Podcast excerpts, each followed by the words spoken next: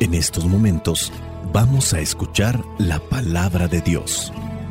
Dispón tu corazón para que el mensaje llegue hasta lo más profundo de tu ser.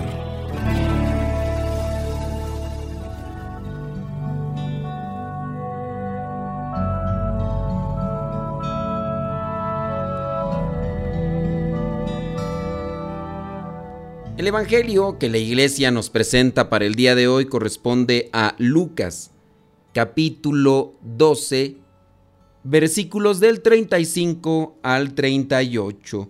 Dice así, sean como criados que están esperando a que su amo regrese de un banquete de bodas, preparados y con las lámparas encendidas, listos a abrirle la puerta tan pronto como llegue y toque. Dichosos los criados a quienes su amo al llegar encuentre despiertos. Les aseguro que el amo mismo los hará sentarse a la mesa y se dispondrá a servirles la comida. Dichosos ellos, si los encuentra despiertos, aunque llegue a medianoche o de madrugada. Palabra de Dios, te alabamos Señor. Señor Jesucristo nuestro divino Salvador. Gracias te damos por tu infinito amor. Te escuchamos en la palabra, te recibimos y adoramos en la Eucaristía, te servimos en los hermanos.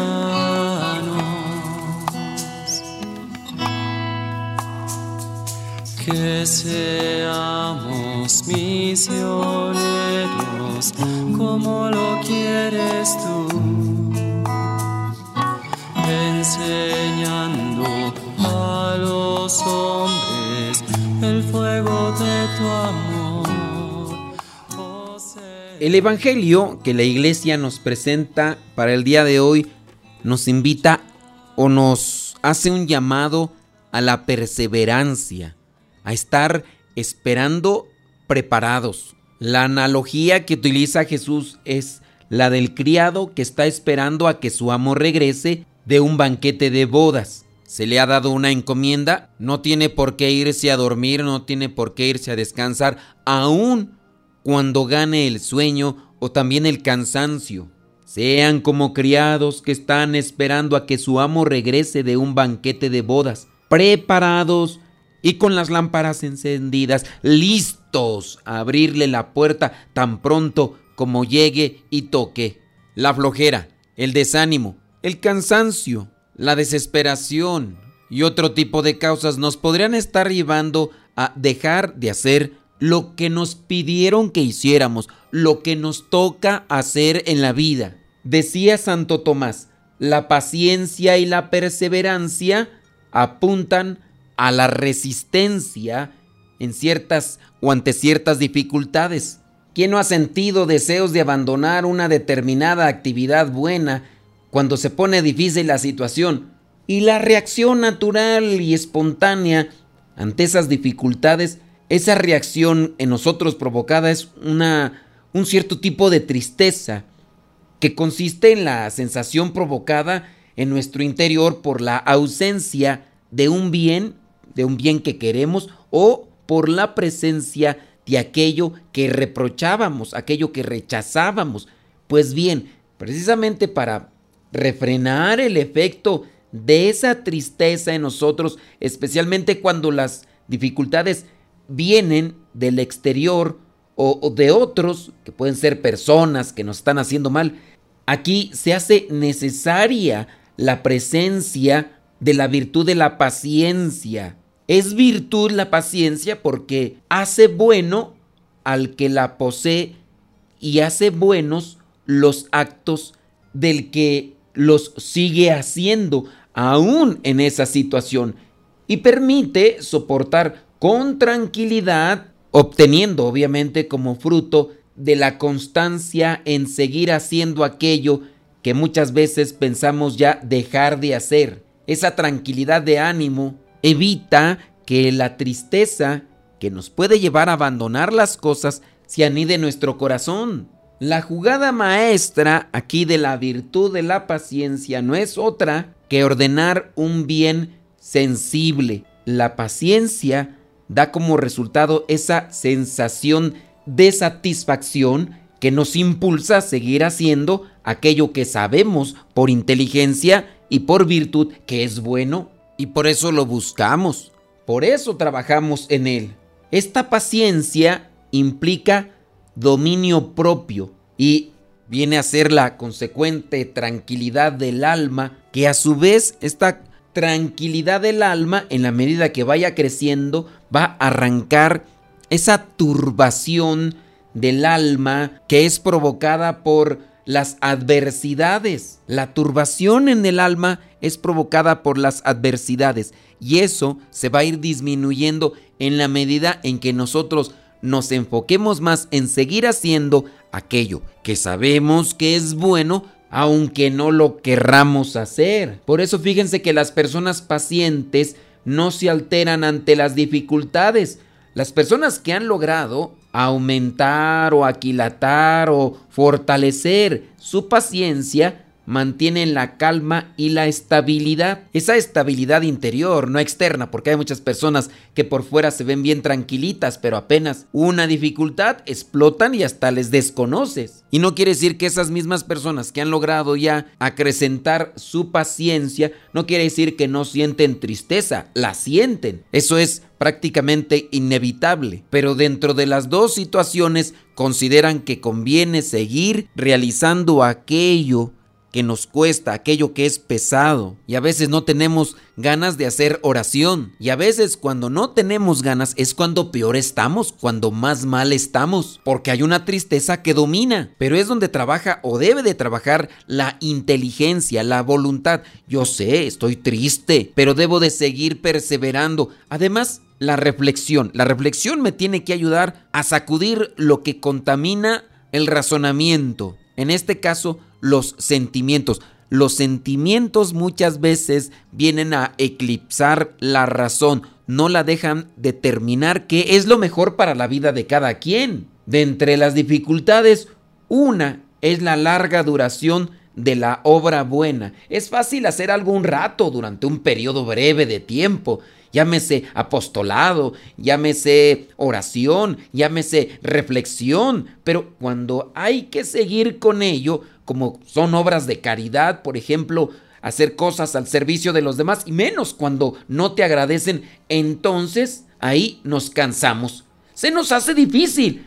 La virtud a la que hay que recurrir entonces es la perseverancia por la que se prosigue. Si tú sabes que de eso obtendrás un provecho espiritual para tu vida, aunque te sientas mal, síguele hasta el término de lo que vendría a ser la obra virtuosa en ti. Y no me van a dejar mentir, pero cuando no hemos tenido ganas de hacer aquellas cosas, pero nos mantenemos en la línea de terminarlas, cuando las terminamos cosechamos una sensación de felicidad, de realización, de paz. Lo hice, como por ejemplo, cuando me toca a mí realizar estos evangelios, que los hago regularmente cuando ya termino de aquellas otras actividades como compromiso que tengo, y a veces no me dan ganas de ponerme a reflexionar porque ya he estado haciendo varios trabajos durante prácticamente todo el día desde muy temprano. Y hay veces que se me cruza la idea de mejor no hacerlo, pero recuerdo que hay personas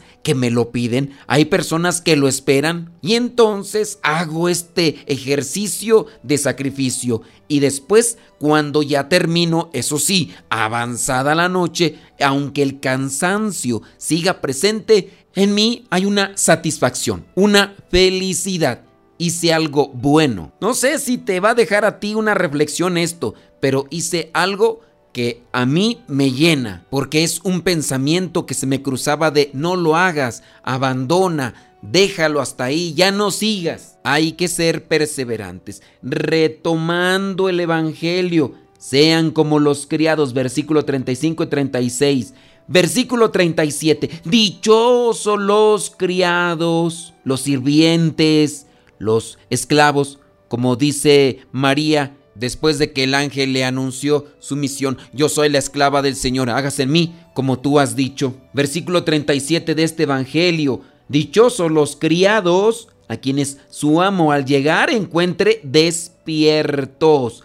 Les aseguro que el amo mismo los hará sentarse a la mesa y se dispondrá a servirles la comida. Dichosos ellos si los encuentra despiertos, si los encuentra perseverando, perseverando en la oración, perseverando en el apostolado, perseverando en la reflexión, perseverando en la caridad. Todo esto implica cierta firmeza en la voluntad y en la razón. Y por otro lado, moderar el temor a la fatiga o desfallecimiento por lo que podría ser de largo o larga la duración de lo que estamos haciendo. Cuántas obras comenzadas y qué pocas terminadas por no perseverar en ellas. Conocemos a personas que han estudiado algo y no lo han terminado y después brincaron a otra cosa y tampoco la terminaron porque de igual manera fueron creando en sí un modo de comodidad. Este vicio, porque es un vicio, de esas personas que no terminan las cosas, que no perseveran. Este vicio vendría a ser una especie de flojera que se deja llevar de la molestia de una acción a lo que vendría a ser una actitud o una situación siempre presente en su vida. Decir voy a trabajar y no me quiero cansar, pues eso sería prácticamente imposible. Esto en muchos de los casos se debe a estar acostumbrado a vivir rodeado de comodidades, de placeres, o una búsqueda del menor sacrificio siempre como una forma natural de la persona. Claramente se ve la necesidad de una buena educación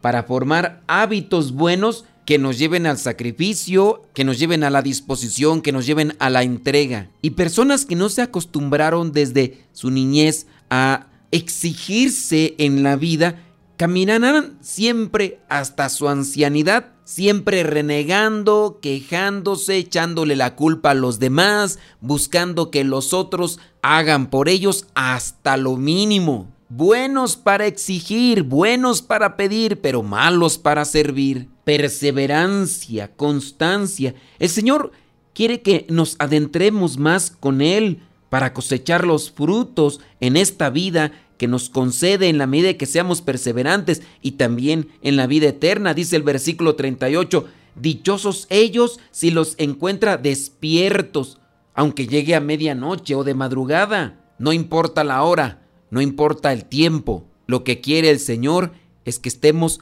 perseverando en lo que Él ya nos ha dejado. Que el Espíritu Santo nos ilumine, que nos ayude y que nos fortalezca para mantenernos en la constancia, en la perseverancia y así ser verdaderos discípulos suyos y merecedores de la gloria eterna. Cuánto me amas Jesús, qué infinito tu amor, moriste para salvarme. Cuánto me amas Jesús, es tan bello tu amor,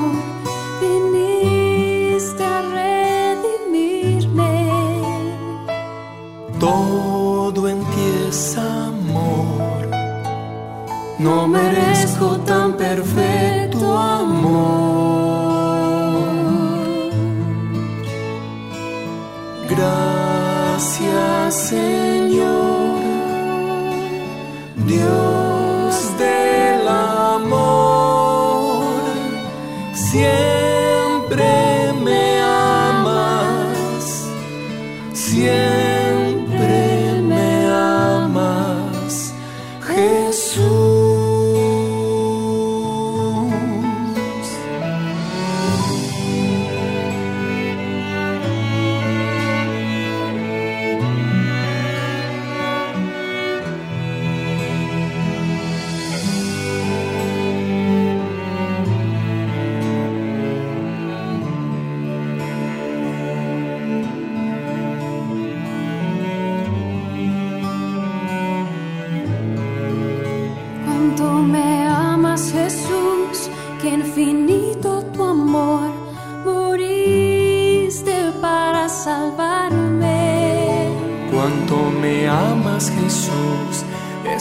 bello tu amor.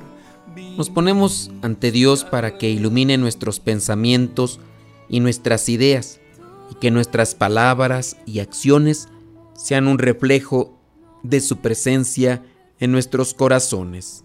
Bendito y alabado sea, Señor, por este día que nos has regalado. Señor Todopoderoso, el día va aclarando poco a poco y la noche va desapareciendo. Es preciso despertar y sentir que estás a mi lado, mi Dios, y que tengo vida plena si te tengo a ti. Gracias porque el día inicia a tu lado, porque cuidaste mi sueño y me diste el descanso necesario para empezar este nuevo día con un mejor amanecer. Gracias. Quiero darte siempre, amado Padre, porque nunca permites que te olvide, porque siempre te manifiestas en mi día a día. Gracias, porque estás presente en la sonrisa de un amigo, en la esperanza de todos los que creemos en ti. Gracias, Señor, porque estás en el amor y el sacrificio de tus hijos. No hay razón que me haga dudar de tu infinito amor para conmigo, pues siempre eres fiel, siempre tu mano está sobre mí para arroparme con su amor, para protegerme y darme ese aliento que necesito. Dame, mi Dios, siempre el sustento para mi hogar. Dame la sensatez para vivir mi vida de la mejor manera posible. Hazme siempre una mejor persona, moldea y corrige mis errores para ser un reflejo de tu amor, de tu presencia entre los demás. Pues a pesar de mis errores, de mis faltas, yo sé que me sigues amando tal como soy. Si estás a mi lado, nunca me faltará nada. Si estás conmigo, todo lo puedo superar. Y quiero pedirte en este día, mi buen Dios, que aumentes mi amor por ti. Aumenta mi fe por ti. Dame valentía revitaliza mi entusiasmo, alimenta mi alma, alimenta mi espíritu y que mis actos siempre te agraden. Señor, dame protección, regálame tu guía y tu vigilancia, que los males no afecten mi vida. Ayúdame siempre a superar los obstáculos, a cumplir metas y a conseguir mis objetivos. Que tu poderoso nombre sea lo que mis labios pronuncien en cada victoria de las batallas que tengo que librar. Espíritu Santo, fuente de luz, ilumíname. Espíritu Santo, fuente de luz, lléname de tu amor. La bendición de Dios Todopoderoso, Padre, Hijo y Espíritu Santo, descienda sobre cada uno de ustedes y les acompañe siempre. Soy el Padre Modesto Lule, de los misioneros servidores de la palabra. Vayamos a vivir el Evangelio. Lámpara es tu palabra para mis pasos, luz en mi sendero. Lámpara es tu palabra para mis pasos, luz en mi sendero. Luz, tu palabra es la luz